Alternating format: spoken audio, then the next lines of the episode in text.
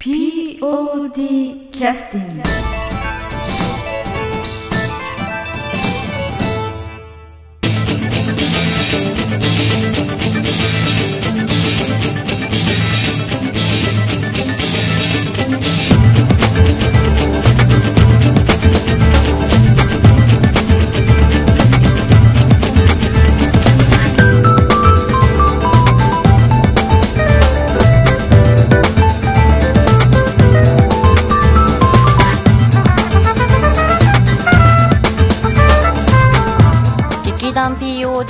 ドキャスティングです。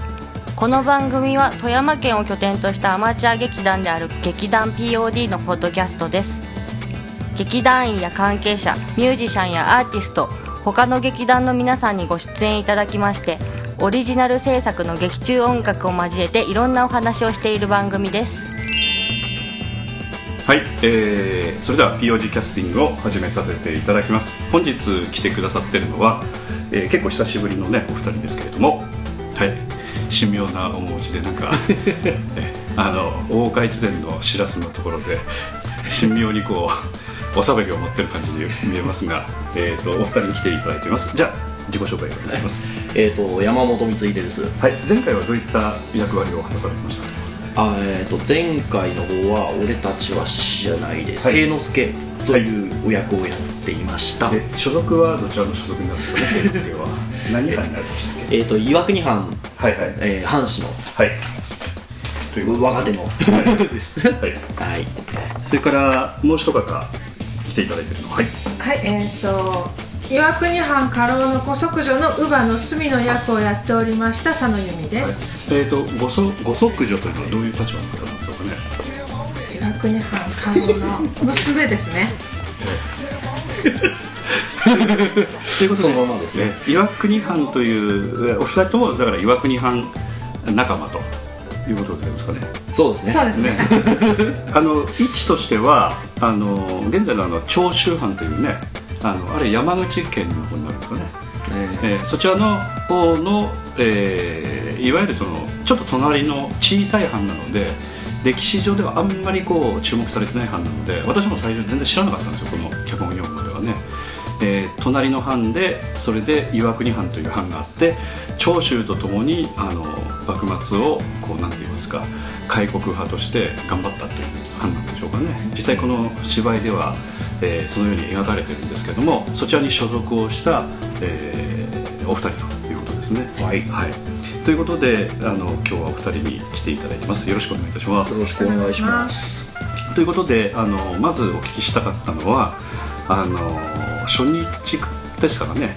あの乳母役の方が薙刀を持って振り回すところがあるんですけども あの地面をかすとかって言ってやられましたけどもあのあの前にあの結局薙刀を結構回す練習をね、はい。あの結構舞台上ではい。されてまして、周りの人がそんなに練習しなくてもいいんじゃないかというような声を聞きながらも「いややらないとダメだ」っつって練習しとったしてた割にはああいう状況になったんですけど気合が入りすぎたということなんでしょうかね。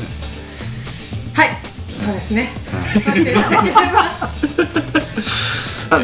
実際は何あの薙刀の達人でもないのであんまり練習しすぎるという感じなのあでもないのかある程度そのできる女としてちゃんと描かれてるのかその辺のその薙刀のそのなんかつ扱い部分っていうのはどの辺のレベルにしとけばいい役だったんでしょうかね。どうなんでしょう？どの辺ですかね。ど素人に本当にあの投げ刀本当は使えないんだけど使ってる体なのかある程度その若い時から少しそれなりに鍛えられてそれだけそれなりに使え使えてる的な感じの体なのか。そっち後者だと。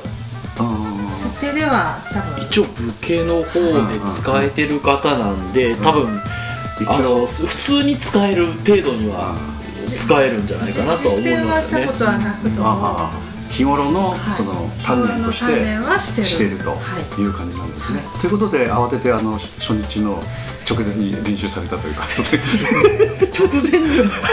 あ練習の時にも一応え回してたんですけど、ええええ。ちょっと当日またその何ネタが変わってまして。えどういうことどういうこと？本番用と練習用とあったんで。おおはいはいはい。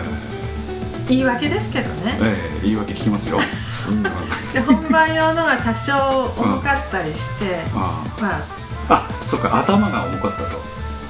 木自体が重かったそのあの薙刀というのは構造上ちょっとわからない方もいらっしゃるのでちょっとご説明しますと大体1メートル70センチから60センチぐらいのあの木の棒に先っちょにあの短い剣がついてると。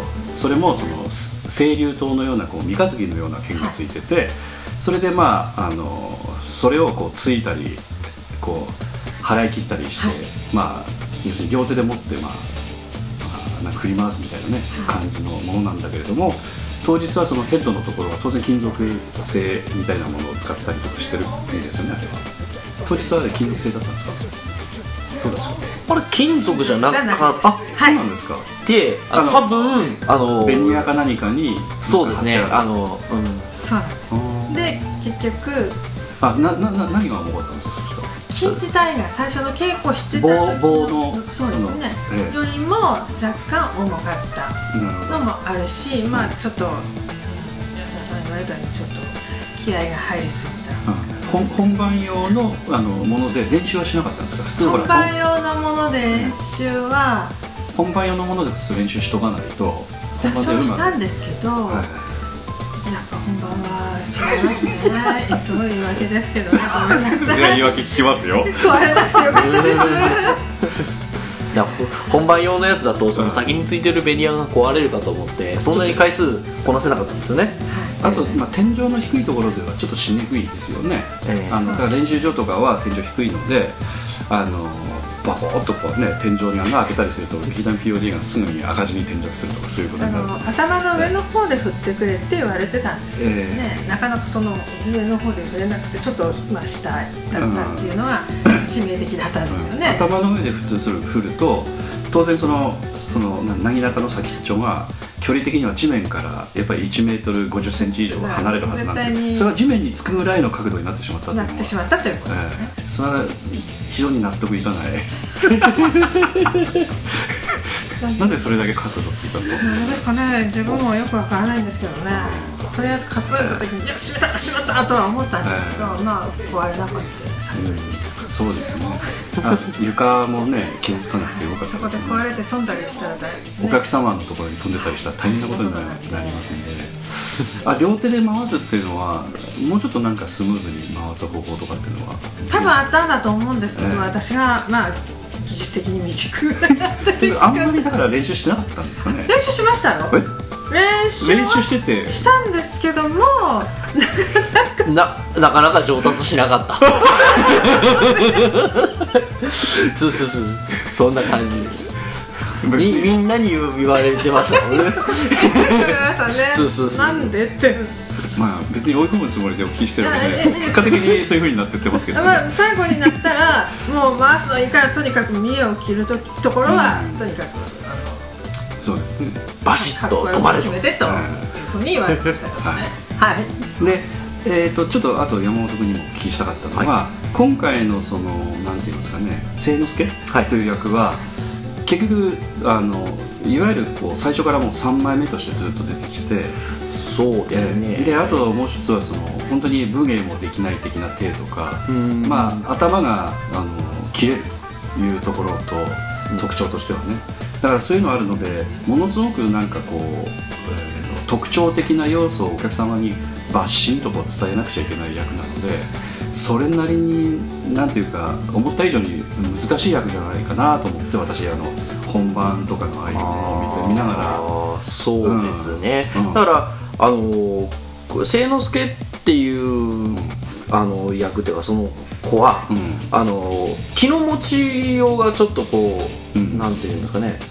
本当はち秘めた力というかちゃんと実力はあるのかもしれないけど、自分のこうなんか気の弱さだったりとか、相手を思ったりだとか、どういうそういうようなことにとらわれてちょっと前に出られないような感じの子なのかなとはうん。思いますしそれにあの頭いい頭いいというか結構インテリなところもあるんですけど、うん。まあ元来の人の良さというものとかもあったり、ちょっと抜けてるようなところもあったり。そういうような感じをいかにこうバランスをとって出していくかっていうのもちょっと難しかったところではありますね。あの実際にあの結局まああの後でも話題として出るかもしれませんけれどもお酒が弱いというものがあって、えあのガッとお酒を飲んであの要するにまあえー、と山本君はご存知の世代かどうかわかんないですけどもジャッキー・チェーンの「ヤングマスター」という映画がありまして最後にあの要するにタバスコを大量に飲み込んでもう完全にその人格が変わるぐらいの感じのあの要するに不死身の人間みたいなぐらいの感じになってこう急にこう活躍しだす場面があるんですけど全くなんかそれにあのなんていうかなあの感じるぐらいのなんていうかおそらく設定だったと思うんですね、えー。お酒飲んでガッとこう暴れ始めるという。そのえーっとなんていうか部分とのギャップの作り方とかそういったものについてもなんかいろいろとこうなんか難しい芝居なんじゃないかなというふうに思ってたんですけどね。そうですね。だだから自分で思ってやってたのと、周りから見てたのであやっぱりこうお芝居をこう続けていくと、うん。そのギャップがちょっとずつ狭まってはくると思うんです。でも今回のそのなんですかねあかガラッと変わるっていうお酒それはやっぱり自分が思ってたのとうん。相手が見てるのと、あのの違いが結構差があって。あそうなんだ。どんなどんな感じの違いがあった？じゃあ自分ではこれ、うん。こうどういうふうにうんやるかというのとどういうんですかね。あの急にガラッと人が変わる時はこうだっていうような思いでやるんですけどそれとこう目指しているものが違ったり俺の目指しているものは合ってるんだけどそこまで前に出てなかったりとかするのが結構多かったかな、うん。だからうんあのお酒飲んで覚醒するところも何回ぐらい変えたんですかね。もう56回うん下手したら10回ぐらい変えてんじゃないかな。うんぐらいいろいろ試行錯誤してますね。あのあの辺が難しいんですけどあの本当にジャッキー・チェンのヤングマスターもそうだったんですけどあの人格崩壊して全く別人になってなんかあの暴れ回るっていう感じではなくて理性的な軸がしっかりしてて、でそういうものをベースとして何かあのなんていうか壁を打ち抜いた的な感じのものを見せなくちゃいけないとかっていうようなこととかおそらくかなりやり取りしてたんだねそしたら。えーそうそう多分この今、うん。あの清之助がお酒を飲んだっていうのは、やっぱりこう自分のうん。こう弱気なものを吹き飛ばすためにというか、そういう風な感じで飲むんであって、あのなんだろう。こう我を忘れてのためにうん。お酒を飲んでいるわけではないので、うん。うんでそれがやっぱあのなんていうかこう実際にこうやってみたりして、やってみないと分かんないところあるよね。そうですね、えー見せ方とか難しいですね。難しいですよね、実際にまあどういう意図であの書かれてるか自分なりに理解しててもさっきもおっしゃったようにそれがちゃんと表現として伝わってるかどうかとかね、ええ。本当に見た人のあのところに伝わってるかどうかって本当難しいところもあるので、うん今回の「俺たちは獅子じゃない」の芝居全体的にちょっとそういう感じがする芝居だったのでものすごいこれは難しい芝居だなと思ってね私あの練習にほとんど出てなかったのでこうバーッと見てあのこれはいきなり恐ろしい芝居やってるなと思ってね見てたんですけど、はい、あのこの辺についても例えば佐野さんの芝居についてもあの要所要所でなんかそのえっとこれ乳母のそのなんていうか対象の方ってのは誰でしたっけ？あえっ、と美咲美咲お嬢さんなんですよね、はい。そのお嬢さんが要するにこういうふうにやりたいんですどうのこうのっつって突っ走ってくるところをあのわ私もついてきますみたいなことを、まあ、言っちゃったりとかして、でお客さんの方でちょっと笑いがちょっと出たりしてましたよね。あのあそこはじゃあ佐野さんとしては笑いが来ると思ってました？それともびっくりした？別に。えそんなことは考えてなかったんですけどね、あのあの辺もねあのその佐野さんが演じるその えーっと隅という役でしたっけ、はい。そのその人があのそれなりにこのその美咲という人を守るということが志だということで芯がじっくりしてるししてたので、こいつはこういうことを言うなというかなんかあの要するに止めないっていうかねついてくぐらいのこと言いかねんみたいな、えー外国のこと全然理解してないのに行くっていうふうに言い切るみたいなね。そういった面白さってすごくなんお客さんに伝わったんじゃないかなと思うんですよね。うん。それならいいんですけど、うん、おそらく佐野さんは感じ感じてなかったんじゃないかなっていうか、う いやあのでも、うん。とりあえずあのとりあえず鷲見さん最初は、うん。その美咲さんのことをいさめるか、うん。あのちょっとおてんば娘だなっていう感じで、まあまあそうそんなこと言わないでみたいな感じなのを、だんだんこう美咲さんの考え方に同調してって自分も、うん。あの速攻したらいいんじゃないかっていうふうにだんだんその鷲見さん自身も変わってくるっていう。ん、ただその志の美咲の考えてることはおそらくそのほとんど理解されてないと思うんですよね鷲見さんとしては。よくわからないんだけど本人がこれだけ意気込んでやってるんだったら応援してやらなくちゃみたいな。母でありみたいな感うん、そうそうそれで外国行くんだったらそこへ同行しても、そう守ってやらなくちゃみたいなね。なんかすごいそういうことがなんか伝わって。そうですよね。うん。なんか途中から結局その美咲さんもう守らなくちゃみたいなうんね。感じで、なんかねあのー美咲に感化されるって言ってましたけどあの先生方あの坂本先生、中岡先生桂先生このうん。3人が来てみんなでわーって盛り上がってるうちに、うん。きっとあのそういうこともあの美咲様と一緒に考えてるうちにこう美咲様もある程度こう覚悟というか、うん。自分はどうしたいどうしたいっていうのが固まってくるところで一緒になんかそういう意志が固まってきて行きたいなっていうような僕行きたいなというかついていきますみたいな感じになったんじゃないかなとは思いますよね。うん。私がすいませんなんどうするんだ志としてやっぱ軸はやっぱり美咲さんを守るというそうだそうますね単純に言うとねそこを、そのうん NLS へ行きたいとかじゃなくって美咲さんが行くんなら私の美咲さんのお供をしなくちゃいけないんだってただその山本君が言ってたようにその美咲さんがイギリスに行きたいということに関しては理解をしてあげるというかそういうふうには変わったんでしょうね。と思います、うん。はいだからこの辺のねなんか雰囲気みたいなことがお客さんに徐々にそのストーリー展開とともに伝わっていかないと、お客様が面白く思わない芝居なのでむっちゃくちゃ難しいなと思ってね、えーというのをあのなんか奇跡的にみんなが やってたのか意図的にやってたのかその辺は分かりませんけれども。とにかく熱量を上げろとは言われたので、それがまあ、徐々に徐々にうん上がっていって本番に迎えられたのかなとは思いたいですよね。うん あの今そのなんていうか清之助が例えばの志ということになるとちょっと難しいかもしれないですけどちょっと一番難しいかもしれないんですけども他の出演者の中で、か単純に言うと何なんなんですかね。清之助の志っていうのは、清之助の志ですか、うん。清之助は、うん。やっぱりあのーまあ相方に新兵衛っていうのがいるんですけど、うん新兵衛はもう今はもう幕府を倒して、うん。あの朝廷の方に、あのあの長州とかさ、うん。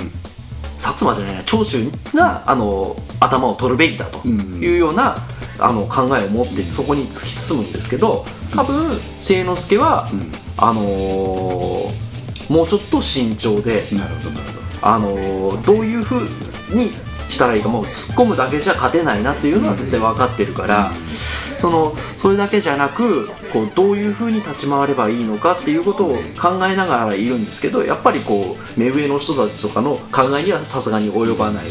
であのいろんな人の話を聞くけど、うん。あのどうしたらいいのかわからない。か固まってこない。でもその中であの先生方が来られて、少しずつあどうしたらいいのかっていうのが固まってきて、うん。で最後にまあもう公演終わってるんで組を作ろうや、うん。組作ってあのそういう活動をしていきたいなっていうのは固まってきたんじゃないかなと思いますね。どという今まで話していただいた内容をこう短くするとどんな感じになる？え？ギュッと。やっぱり自分の、あのーに住んでる日本っていうか、うんそれをこうよりよく変えてきて今のままではうん。外,、外国にあの異的に食い荒らされるダメだっていうことで、あのーやっぱり旧国なんでしょうね。うん。日本を救うということですかね、さん。を幸せにしてやることも。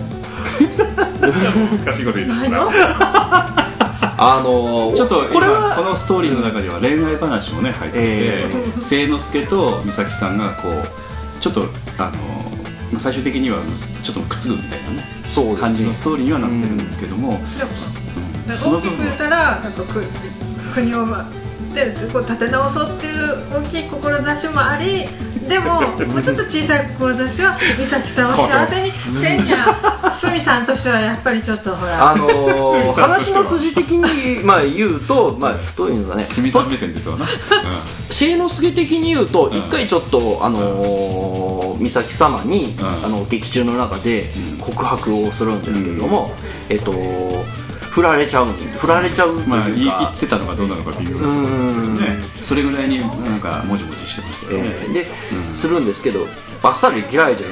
俺の中では、うん。あのその時に一回ちょっと諦めてるんですよ。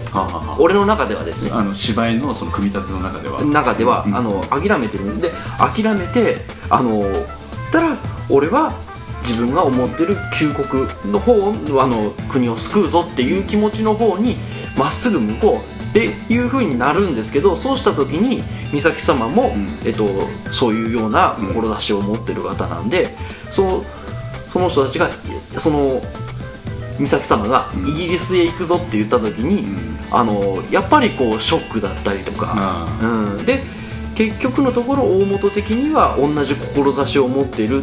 だから最後に美咲様に告白する時なんかは、あの同じ志であの一緒にやっていきましょうよっていうかあの志を共有して一緒にあの幸せというか幸せっていうとうんどういうんですかね。まあこの頃うん。のその幸せ感ってちょっと微妙なところありますからね。そう。普通のうの違うところありますからね。お互いどうかしたらいつ死んでも分からん。特に清之助なんかはこのお話見てもらったら分かると思うんですけど絶対あの新選組に目つけられてますからね、えこの後だからどう。んいつ死ぬか分からんようなもんですけどやっぱりお互い覚悟して、あの一緒になろうよというような風な感じで告白をしたつもりでいるのですが、はい、やっぱりいつ死ぬかわからうん。ん、だったらやっぱり国を大事にせないしまあ美咲さんを大事にするうんうんえそれは ただただ生き生きもうこの中で描かれてますけど何が何でも生き抜こうとするあの強い意志はあるんですよ。でもそれと同時に多分きっといつ死ぬかわからんっていうのは一緒にあの背中合わせで持ってるんだと思う。いいから美咲さんを幸せにする志を持った。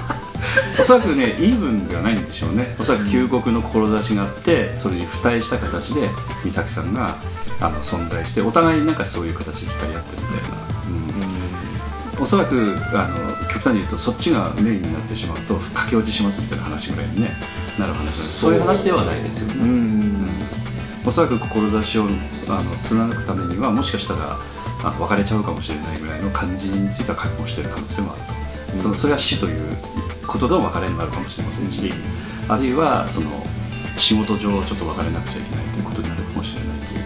だからちょっとこの辺も難しいところですよね、単純なそのなんか恋愛なそのストレートに成就するって感じじゃないところもあるのでね、うん。一緒の志を持ってるからあのつながってられるみたいなのはあるとは思います、おそらく、あのそうじゃなかったら清之助に心寄せてないかもしれないねああ、うん、そうですね、うん。というような流れで結構ねこの芝居難しいので2人ともちょっとあのその辺のあの難しいそのなんか人間相関図のあの岩国藩のちょっと軸みたいなところがあったのでね、えー結構難しい役割を果たされたなと思ってね、えーそれが成功したのかどうなのかはちょっとアンケートを振り返って。まあ個人的に私見た限りではそそこそこうまくいってらっしゃったかなって感じがね恐縮です。ありがとうございます。はい。ということで、えーとリクエスト曲ということでどちらからあのリクエストしてくださいあじゃあじゃあ私からですか、うんうん。まあもうなんか。今日は2曲入れましょうかねそしたら。えだからもう、うん。あの皆さん譲ってくれたみたいなんで、ええ。えー私がこう見栄を切るところの曲を流させてもらえようかなと思います、えっ、とそれじゃあ、えー俺たちは獅子じゃないから」えー「ひょうたん酒」をお願いします。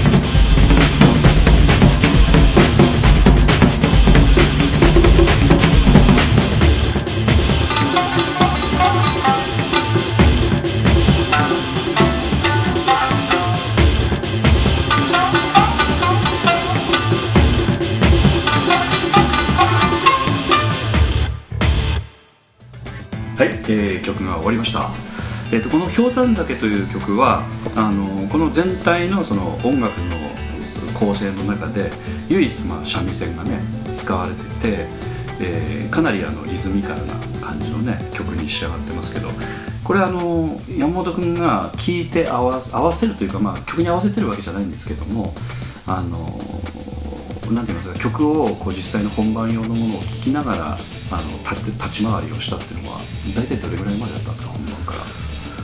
えー、いつでしたかね。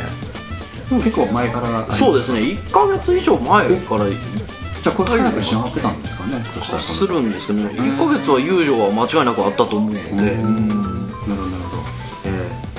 で実際にここでそのひょうたんから、まあ、実際にちょっとお客様にあのそのイントロのところだところってで三味線が入るところなんですけどあの入るタイミングっていうのはあれはこうひょうたんをその門口君が演じる、えー、と何ていう人でしたっけ？ーえーと品川武次郎なんですけど、中岡慎太郎先生って今中岡慎太郎先生に間違われた、えー品川武次郎さんです。その人の腰からひょうたんをええ奪い取って、ええ。まあ、酒が入っているということはもう分かってるので奪い取って、ええ。ーステージの真ん中に行って光が当たるところに そうです。そこでぐーっとその飲み干すみたいな感じの場面なんですけど、その飲み干してからこの曲が流れるんですそのなんか覚えてます？曲の入るタイミング。曲のきっかけは、うん。こうクーッと煽りますよね。その間シーンとしてるんですよね。そうですね煽ってで強端を下げるんですけど、うんうん。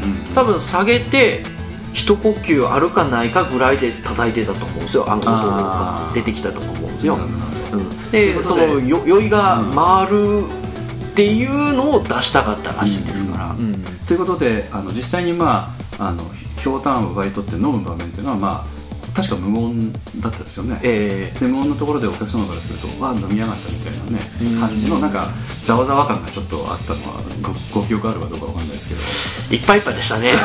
もうもうそこから先やることだらけです。もうここすすごい神経、うん。使ってたのまあ集中しないとダメなところですからねまあそういったちょっと雰囲気があってであの後に、えー、と飲み干したというかこう飲み終わった、えー、ひょうたんを何らかの形で処理しないとダメですよね。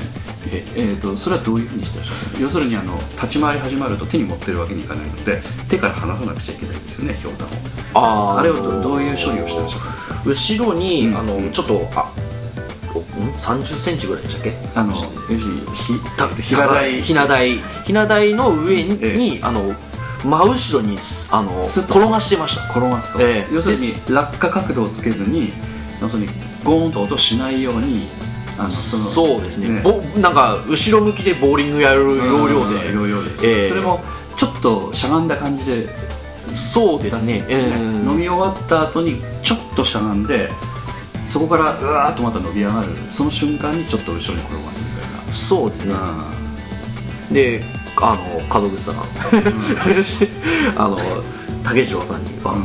あの回収して。回収してもらってというような段取りになってたわはいけですね、なってました。で以前のあのポッドキャストでもあのモンローこと門口君にお聞きしてましたら、えー、2週間前ぐらいの投資練習か何かであの山本君からひょうたんを貸して差し上げてらっしゃったわけですよね、ええ。それをあの大破させてしまった事件が ありましたけど、ええ。ええ。本人なんか反省式でもうこっちの方が逆に恐縮するぐらい。だっていやいや や山本君から、ね、家に置いてあった大事なやっぱひょうたんだと思うので。まあなんかここにかぶってたようなもんなんで、いやいやいやいや。まあただ無事に戻ってくることに越したことはないですけど、うん。であの実際あれ本番用に使う予定だったんですよね。そうですね。大きさもかなりそあのちゃんと見栄えもするし、え第一候補としてはあれが山本君が門口君に貸してたひょうたんが第一候補だと。そうですね、で本番で使っ結局要するに新しく用意したひょうたんなんですけどあれはどうやって用あれは門口さんがどこかからか買ってきたやつです。あそうなんでですねそれのサブとして、うんうん。まあうちからひょうたん提供してたのは2つあってあそうなんだ。今壊れたっていうのは、うんえーちょっとちっちゃめの方のひょうたんで、うん大きめのやつがもう1個あったんですよ。だからあのあれより大きい。本番に際して、う一応2つあのひょうたんがうん。あったというか、まあ、要は予備が1つ存在してうん。はいた状態でやってました、ああ、うん。もう壊れるわっつって、いや要するに本番中に壊れてしまったらあのアクリルエリアスのペットボトルを使うしかないみたいな感じになるので。そうそうそうそう。そううん。一応スペアがある状態であの本番臨みました。あそうですね、うん。やっぱりスペア作っとかないとねそう。あの音響なんかもあの MD でもできるだけスペア作るようにしたりとかねやっぱり、ええやっぱしないと本番なんかのあれで消してしまったりとかねする可能性もあったりするのであの明らあの明らかにあのしなんて言いますか予備作れるものは作っとくっていうのがね鉄則なんですけどひょうたんは大事に使ってたのでねいらないだろうと最初は思ってたみたいですけどね、うん。ちょっとやっぱりちょっとしたきっかけでねうん。なんかか壁の入り口のところで自分のコストでゴーンとつけたらしいですね。うん。だから半分ぐらい外れてしまったんですけどね、うん。よっぽどちょっと勢いが余っちゃったんじゃないかと思いますけど、えということで山本君は門口君のこうあのひなんて言いますか地面に額をかすりつける的な謝罪を受け入れて そこまではしてないですけどそこまではしてないですけれどもだだいぶ本人があ「ごめんごめんね」って言って。そ、れでちょっと広まったとかそういう話でもないですよね、えー広がってはない。ですないどうも。そうですか。わかりまひし広がるとか、はい。やめてくあげて。うちのうちの大切なた励みはい。です、わかりました。はい。えあの人間関係大事にする山本君でございますのでね。はい。わかりました。これ以上。はい、ということであのひょうたん事件もちょっとお聞きしたんですけどあともう一つなんかちょっと聞きたいなと思ってたのが、あのえーっとですね。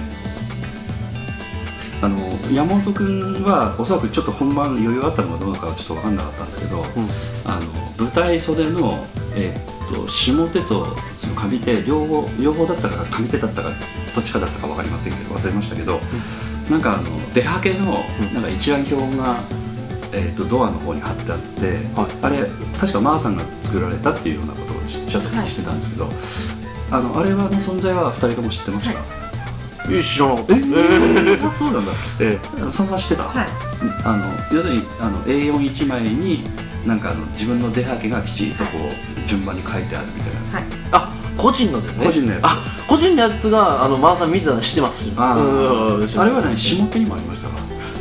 上手だけ。下手にあったかな？上手だけじゃなかったかなうん。うん。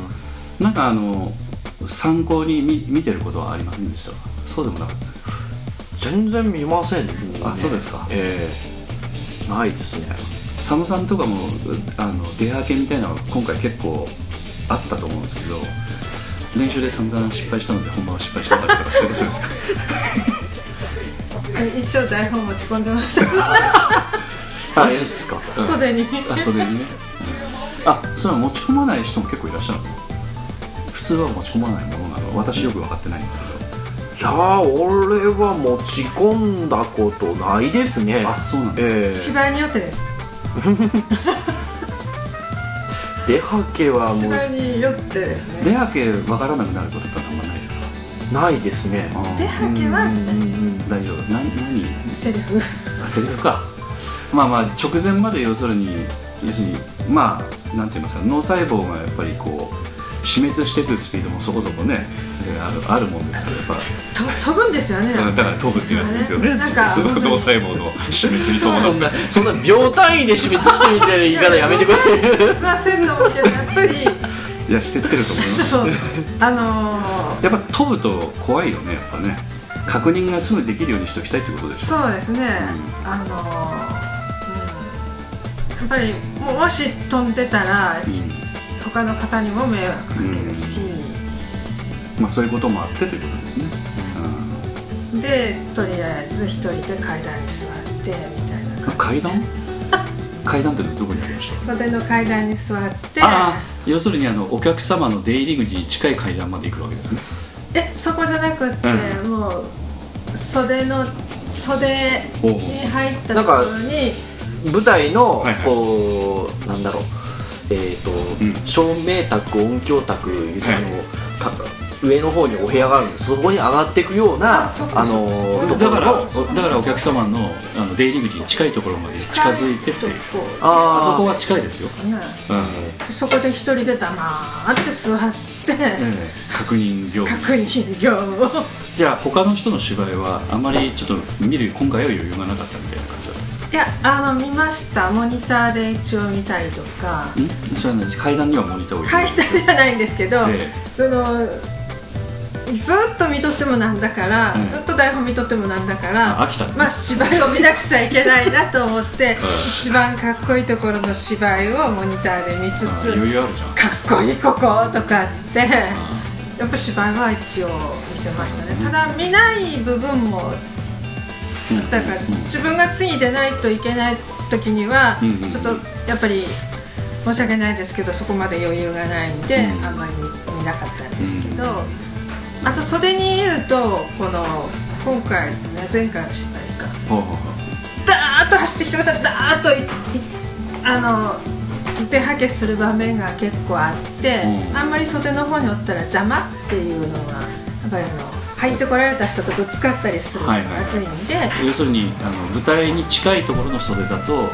あの通行しなくちゃいけないエリアだったりするなんで、あのまあ、階段はあんまり人通らないからね あそこは。早替え線なん人とか、えーまあ、霜にはけて髪から出るのとか、裏回らなくちゃいけない。そうそうそうそう。そういう人たちが結構いたりもするんで。するんであんまりそれ近くにいるとちょっとやっぱり邪魔なんで、うん。まあ離れてた方がいいかなと。でその出はけがない時には、うん。モニターを見に行ったりとかしてましたけなるほどね。どもう一番かっこいいところはしっかりと見ないといけないなと思って、あのまあえっと他の人にもちょっとお聞きしてたんですけど結局出番がない時どのように過ごすかっていうのは人それぞれで例えば今回出て夏希ちゃんについてはやっぱりそれなりに緊張感を保ちたいということもあって舞台の袖にずっといるとか。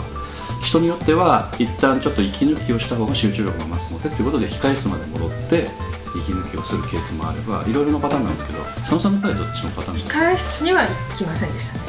ああ芝居によっては行くこともあるあ行きませんね。私あ行かないタイプ。芝居も行ったことはないです。あそうなんですね、うん、山本君はどうなのあのーむせ込む時だけ一回ちょっと。ああそういうの。うんは袖でむせあーなんかわーって喉が本当にカラッカラってむむせもう戻ってきたらむせちゃうみたいな時には戻りますけど。芝居で効果音のように席の音が出出ないように要するに聞こえないところに行ってそう舞台に聞こえないようなところに行って席をしたりちょっと喉をあうう潤しに行ったりとかして、でまた戻ってくるみたいなことはしてますね。それ以外はずっといるかな、あ、え喉の方は強い方なんですか？大きい声出したりとかしてえ喉の方はそ前ちょっと収録したね、ポッドキャストでも島田君だと一回なんかの芝居で後半のなんていうかあのせ人の名前を呼ぶのもちょっと森進一みたいになってしまったみたいなね。あの要するに声がダメになってしまったのでやっぱちょっとあの壊さないように大きい声を出すとかっていうことをやっぱ気をつけてやらないとダメだみたいなね。極力喉を使って声を出すっていうことはしないようには心がけだから、腹式でちゃんと基本にとの、っとってやろうっていうのは心がけてる。そんなにそんなにやらないんですけど、今回はもうなんか気合い乗ってくるようなところになると、あえて逆に、うん、いつものは使わないけどん。使うみたいなことはしてたりしましたね。だからちょっと喉はちょっと痛めつけたかもしれないですね今回。難しいことしてる。え難しいこと？やりましょうよ。やりましょうよ。難しい。えまあ、実際にそのなんていうか声の出し方みたいなことはおっしゃる通りバリエーションがあるのであのそういうふうに声の出し方するとお客さんにこう聞こえづらかったりす喉を使うとね、うん。そういう場合があるので使う場面っていうのはやっぱりおそらくチョイスしてやってるんでしょうけれどもあのそれを使うとやっぱり喉がガサガサっとしてねやっぱりちょっとねそうですね。荒れてしまうみたいな。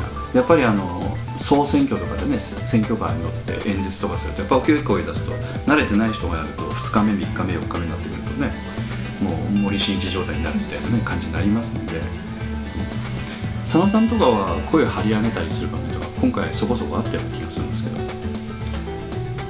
そうですね、あまり張り上げることもなくみたいな。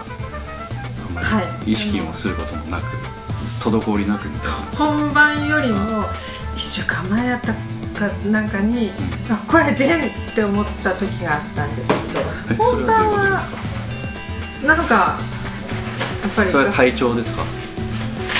なんですかね、あの腹式じゃなかったんですよねきっとね、まあそういうそういうことなのかなんかなんか少しこう体調の変化が。緊張してたのか。声出なくなるってどんなあ感じ出なくなるってあの別にそんな精神的に出なくなるじゃなくて、う声がガサガサっとしてなんか。それ風邪ひいたとかそういうことじゃなくて？そうですかね。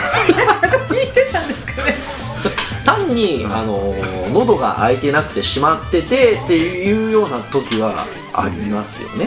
なんかこう締まる感じですよね、まあそれもなんか緊張でなったりとかね、体調でなったりとかそういうのもありますけどあるいはあの少し高い声を出しすぎるとそういうふうになるとかね、そうですね。うん。まあそういうようなことぐらいですかね。本番は、あんまり意識してなかったんですけど。まあまあまあ意識というか練習の時にしてれば本番にあんまり意識しないので おそらくあの本番で急に決めてね山本君もやったわけじゃないと思うので、え練習の時やってるのをそのまま本番でやったみたいなね感じなんで。しょうかそうですね、まあ、そういう意味ではあのなんて言いますか、えーまあいろんなその役でその芝居に出るということになると、まあ、セリフを覚えて出るだけではなくて、まあ、動きもそうですけれどもこと声の出し方みたいなことに関ねいろいろやっぱり考えながら多少やらないとやっぱ難しいところもあるみたいなね、うん、といったところがあるということですね。ということでちょっとあのじゃあ2曲目ちょっと休憩入れさせていただいて。さんどうぞ、いやかぶるんですよね。でもいいですかね。えーいいよ。だって妥協したくないでしょ。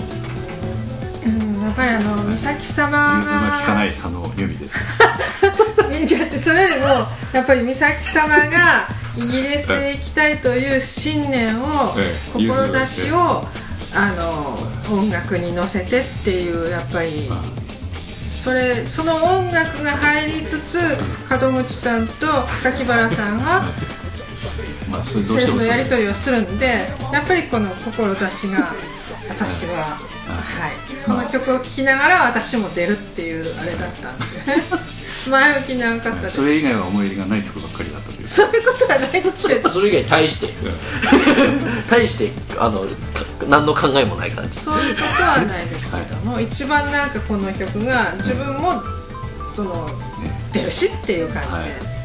ということではい、俺たち信念をねじ曲げないはい。ミミさんのリクエスト。はい、行きます。俺たちは獅子じゃないから志をお願いします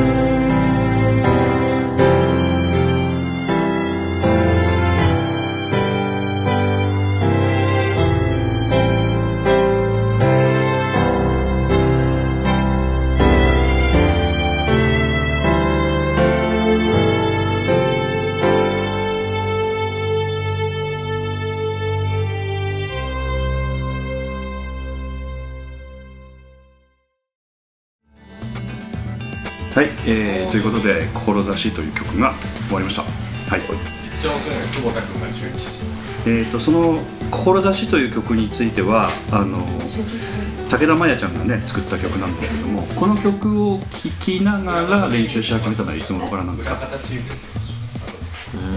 いつ頃だったのかな。頭あの着付けのごめんな。さいあんまりよく覚えてないですが。俺もあんま覚えてないな。京都もすげえ練習したから覚えてるんですけどね申し訳ない。いえいえ。ただあの本番にはうんうんものすごくあのスピーカーから聞こえる時うん。がもう耳にこう入り込んであ美咲さんのセリフと一緒にあ入り込んできたんで。そこは佐野さん結構暇なところですよね。いや余裕がこの曲の途中ぐらいから私が出なくちゃいけなかったんですよね。途中って言ったらおかしいですけど、はいはいはい。なんで、まあ、とりあえずそれなりに緊張感は当然なるはいもう袖で曲を聴きながらセリフを聞きながらうん。うんと思いながらうん。なるべくそのだから美咲さんのセリフを聞いて、うん。自分がそれに同調できるように一生懸命袖で美咲さんのセリフを聞いて曲を聞いてはい。私私もよ私もよ私もっていう感じをうんうんうん。作れるようにっていうか持ってけれるようにうん。それで頑張ってました、なるほど。あの実際にあのなんて言いますかこのなんて言いますか実際にこの曲を意識し始めたっていうのは本番終わってからですかね。なんかこう気に入ったみたいな感じになったいや本番終わってからよりも本番の時にとにかくさっきも言ったように2人の、えー、と門口さんと榊原さんの、うん。えー、と絡みの時にもう曲が入ってるので,、うん。でそこのところでもうあ本番の時にだから意識したってことですね。そしたら。そうですね私あんまりその稽古の時よりも本番の時の方がやっぱりすごくいいな。なるほどね。先ほどの山本君のそのひょうたん、えーのひょうたんだけの時は練習の時から要するに何回もやったのでイメージがあってそうですね、まあまああのーやってる時からこうなんですかねひょうたんだけの音に乗って、あのー覚醒していくっていうのがどういう風に見えるのかっていうのは意識しながらはやっていたんですけどもやっぱり、佐野さんも、えー小屋入ってからの方がこうよりっていうのはやっぱそれはありますよね。うん。よよりこうビジョンが見えやすくなってくるみたいな。なるほどね、なんかこの他になんか聴いた曲とかっていうのは何かありました？なんかお二人あの極端にねお二人がリクエストされる曲ってのはおそらくこれ選ばれるだろうなみたいな感じの曲だったのでそれ以外になんかあのなんかそういうことがあれば今鳴らすってことがなんかなんか。日の登場。そうだなぜ日野さん面白いか。何じゃそれ。ああでどうでしょうね。モニターのコントローラー最後の。うんいや俺起きたが来たとかも結構好きですね。あー。うんなんかこうあの最初にこう沖田が出てきてそうそうそう、ですなんかこうスピード感があってテンポがあってあー。そういうような感じが、なるほどね、えー好きですかね。またそういう形でいろんあの皆さんからねあのリクエストいただければいいと思うんですけど今回あの「志」という曲についてはあの、まあ、安田三国も言ってましたけども全体の志でもないんだけど美咲の志なんだけど志という題を武田真弥ちゃんがつけてきたのであのそれはそれであの尊重しましたみたいな感じでね。本当だったらあのその以降のその志というふうに書いてある曲が何曲かあるんですけどそっちの方でつけたい感じの曲でもあったんですけどただあのあそこの岬の部分がねものすごくあの今回は少しあの他の劇団がやってるよりもなんていうか印象に残るような感じになってるなっていう感じがするんだよね。うん。だからその辺は非常にそういう意味では劇団のカラーによって全然その辺が違うのかもしれないですね。佐野さん榊原ちゃんとやったのは初めて違います。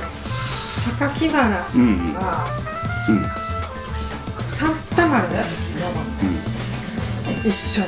うんさせていただいて。あそっかそっか。で山本君もそうか。うんその時にも結局なんか、うん。あちょ直接の乳母とかじゃないんですけども、うん。結局現代に来てうん。あの榊原さんの役の人にこういろいろと接していく、うん。そういうような役だったんで、うん。だからこの間榊原さんとはうんそういう関係でよく似たような役やねみたいなああ感じ。でなるほどね。そっかそっか。お世話になったねみたいな感じで。も永遠の別れみたいな感じになりました いやそんなわけでもないんですけど。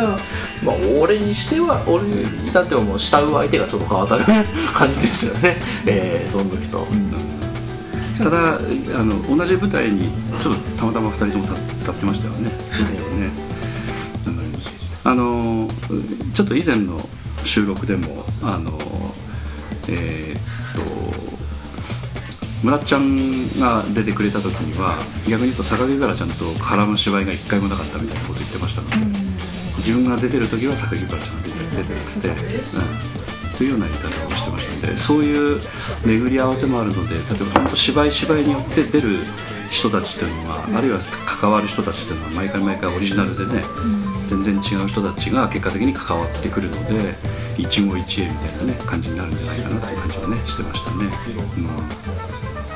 榊原さん。とはそれとサンタモの時と今の時、だから大仲町の時は音響しとられたので、うん、うん。うん。うん。うん。まあでもねね、山本さん。も同じような感じのサンタバルと今の俺たちは死者ない。と大体同じような感じのか関わり方で。関わり方えですよね、うんそうですね、うん、ということですね。まああの今回もまたあの榊原ちゃんはまあ就職の関係でねちょっとあのしばらくはちょっと出れなくなるとは思うんですけれどもまたあの新しい方々もまた出てあの参加されたりしてねこれからまた変わっていくと思いますが、あのまた人見知りせずにあの 会話をしながらぜひ進めていただければと思います。けど、人見知りありますか？人見知りありますよ。ありますありますよ佐野さんはないの？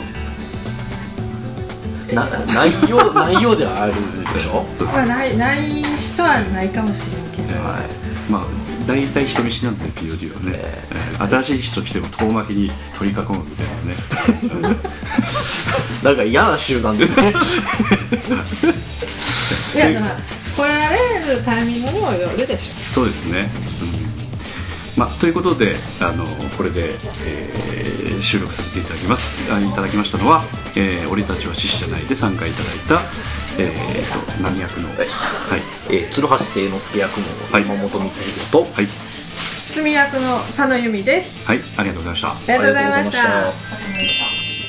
劇団 POD ポッドキャスティングでは皆様からのメールをお待ちしております劇団 POD の芝居をご覧になった方はもちろん全くご覧になっていない方からでもメールをお待ちしています。メールをお送りいただいた方には劇団でオリジナルで作曲しております音楽 CD または音楽ファイルをプレゼントさせていただきます。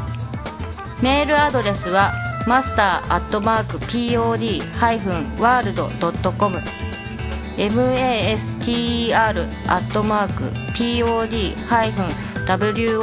rld.com へ直接メールをお送りいただくか劇団 POD のオフィシャルウェブサイトの送信フォームからお送りいただけます。